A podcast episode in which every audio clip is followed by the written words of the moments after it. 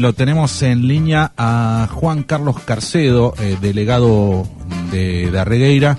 Bueno, lo invitamos, habíamos invitado a Facundo Castelli, bueno, por ciertas cuestiones no pudo salir al aire y bueno, lo invitamos a, Juan Carlos Carcedo para, bueno, hablar y recordar un poco este a Horacio López, ¿no? Que ayer este, tuvimos la triste noticia de que este, falleció tres veces intendente acá en el partido de Puan, senador de la provincia de Buenos Aires, así que nada, buenos días Juan Carlos, ¿cómo te va? Hola, buenos días Fernando, buenos días Manu y a toda la audiencia. Bueno, una, una reflexión, Juan Carlos, este, en un día por ahí muy triste para, para la política en general, ¿no? Sí, vos sabés que eh, leía incluso en el diario La Nación un comentario que se hacía sobre el fallecimiento de Horacio y nada, el recuerdo de mucha gente de la política, pero a mí me ha llamado la atención desde, anoche, desde ayer a la tardecita hasta hoy a la mañana, eh, cuánta gente, cuánta gente común y, por, si querés para encuadrarlo, definirla, por ahí cuánta gente humilde me llamó por él, eh, estaba muy contactada, ¿sí? gente que tenía, el teléfono de Horacio era como la tabla del uno, ¿viste? Lo, sabían todos. Entonces, eh, más allá de, de, eso que a lo que vos haces referencia, de, de, de, la gente de la política, cuánta gente que, que se comunicaba con él desde qué sé yo, desde algún contacto que necesitaba un remedio, que necesitaban cosas mucho más simples que eh, lo que en definitiva era su trabajo como senador o como lo fue como intendente, ¿no? Uh -huh. Entonces eh, lo, lo, pinta como multifacético, ¿viste? No solo estaba en los detalles grandes de, de, de la política en el nivel que le tocó que le tocó actuar, sino que tampoco se despegó eh, de, de, de, del común o de las cosas que para él podrían, podrían ser problemas muy simples, pero que para el que tiene un inconveniente de esas características, una operación, una prótesis, un, un remedio, una cosa así, pasa a ser un, un problema, ¿no? Un problema muy serio. Bueno, vos este te lo cruzaste a Horacio López en un momento muy particular de, de, tu vida política, ¿no? Venías de perder una feroz interna en el en el peronismo, habías quedado medio out. Eh, y él te rescata ahí eh, para armar un frente electoral eh, que después se, se, se, plasmó en años. Contame un poquito la, la experiencia. Y no, yo, yo lo conozco, yo me cruzo con él, lo conozco. Yo era presidente del Consejo Deliberante y él era presidente de bloque, del bloque radical en ese momento. Eh, no, no sabe lo que era un martirio.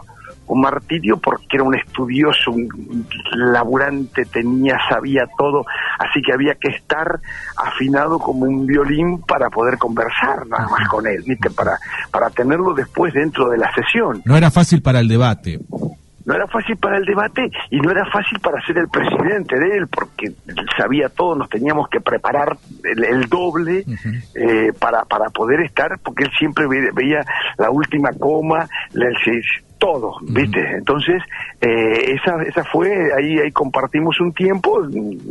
Eh, ¿Viste cómo es el Consejo Liberante? Sí, sí. En definitiva, son 12 personas que son encargadas de legislar para todo el distrito. Entonces, después se comparten reuniones, se comparten momentos este, para. Entonces ahí, ahí nos conocemos y, y después, no, pues nosotros tuvimos una interna en el 99 y, y, y nada, nos sigue la vida de los dos. En el 2003 se, se produce la, la, la, la, formación del Frente Vecinal. Uh -huh, uh -huh. Y bueno, y de ahí arrancamos prácticamente 20 años que hemos andado.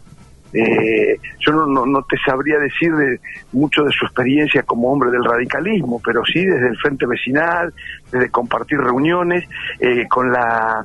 Fue una época muy, muy particular, porque como si fuera poco, cuando nosotros armamos el Frente Vecinal, al poco tiempo aparece Néstor Kirchner, hablando de transversalidad. Exacto.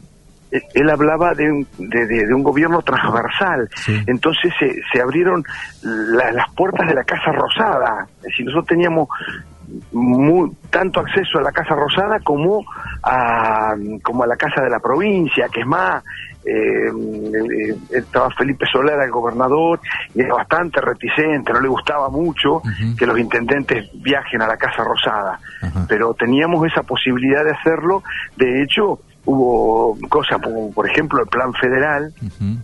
de viviendas, que eso se, se eh, la relación que tuvimos nosotros en base a esa transversalidad y que nos permitió trabajar muchísimo y con montones de anécdotas, ¿no? De, de, de, esos viajes y de esas cosas, ¿no? Reuniones con, con Aníbal Fernández, pero con el Aníbal que pisaba y quemaba el pasto, ¿viste? Eh, Aníbal Fernández en su, eh, en, su, rol más importante, ¿no? Así que eh, nos permitió andar mucho, compartir viajes, viste que La Plata y Buenos Aires son 6, 7 horas, que muchas veces viajábamos solos y aprovechábamos a, a conversar y por supuesto mezclar política con, con toda clase de, conversaciones, ¿no? Bueno, fue concejal, tres veces intendente del, del partido de Puan, dos veces senador provincial, eh, un, un político de raza, ¿no? Animal político, ¿no? Sí, sí, sí, sí, sí, sí, sí. No, no, eh, seguramente a esos lugares no se llega si no tenés algunas condiciones y entre entre ellas una de las condiciones que es sine qua non es que la vida es la política la vida todo no no no no los fines de semana no eh, cuando viste dos meses antes cuando hay que armar no no no eso es la vida exacto 24 por 24 y por ahí Fernando que ha andado cerca sabe lo que es eso y, y si no tenés eso no no no se puede no, no. No se puede hacer eso a esos niveles. Olvídate, llegar, llegar a jugar. Por ahí, fíjate cómo lo sorprende la muerte, ¿no? Es decir, que él sí que le dedicó la vida, porque le quedó un año de pandemia y un año y medio, ¿viste? Sí, sí, afectado por, por las secuelas del, COVID. Del COVID estaba internado desde diciembre, ¿no? Exacto. Sí, sí creo que del veintipico, una cosa así, ya estaba así con eso. ¿Cuál fue la última vez que hablaste con él? me llamó un día que teníamos una reunión por Zoom.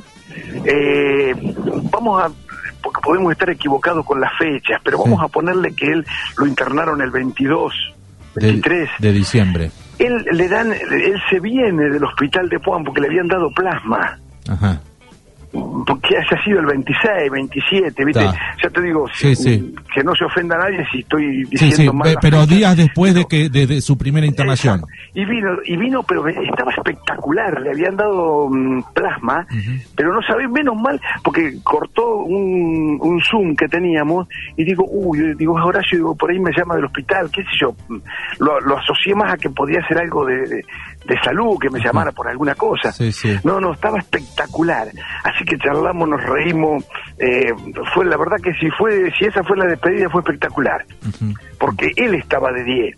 Ah. Así que nos reímos, charlamos, mezclamos cosas, eh, la verdad que, y hablamos hasta que nos aburrimos, ¿viste? Cuando yo retorné el, el Zoom, ya, como que había pasado todo y todo el mundo se quedó como diciendo, ¿y este dónde habrá ido? Eh, Pero no, la verdad que charlamos por suerte y me, llamó, así cuando vi la llamada de él, pero estaba eufórico, charlamos y después a la noche él se descompuso mucho ya. esa misma noche creo que lo llevaron nuevamente a, a terapia Puan. Pero bueno, salió de la de la internación y hizo un Zoom para para politiquear, digamos. todo. él me llamó por teléfono, ah. yo estaba en un Zoom. Ah, está, digo. Él, él, te llamaba al celu, ¿no? Él, me llamó al celular y cuando vi la llamada lo atendí porque me viste, corté, el, me salí del Zoom. Sí. Y, pero fue espectacular porque él estaba de 10, de 10, charlamos hasta que nos aburrimos. Mira. Bueno, Juan Carlos, nada, queríamos este, llamarte y hacer algunas reflexiones y, eh, nada más. Yo veo, Fer, que lo han recordado con grandes titulares y grandes cosas, pero yo por ahí me quedo con eso, ¿viste? Con, con, el recuerdo de mucha gente que por ahí no trasciende ni va a salir en ningún diario, pero que se ocupó de mandarme un mensaje o preguntarme cómo estaba. Mucha gente me llamó en el curso, de, en el periodo de la enfermedad de él, y, gente así anónima, gente que lo conocía y que seguramente lo, lo quería y lo respetaba. Exactamente. Te agradecemos por estos minutos, Juan Carlos. Listo, les mando un abrazo. Chau, chau.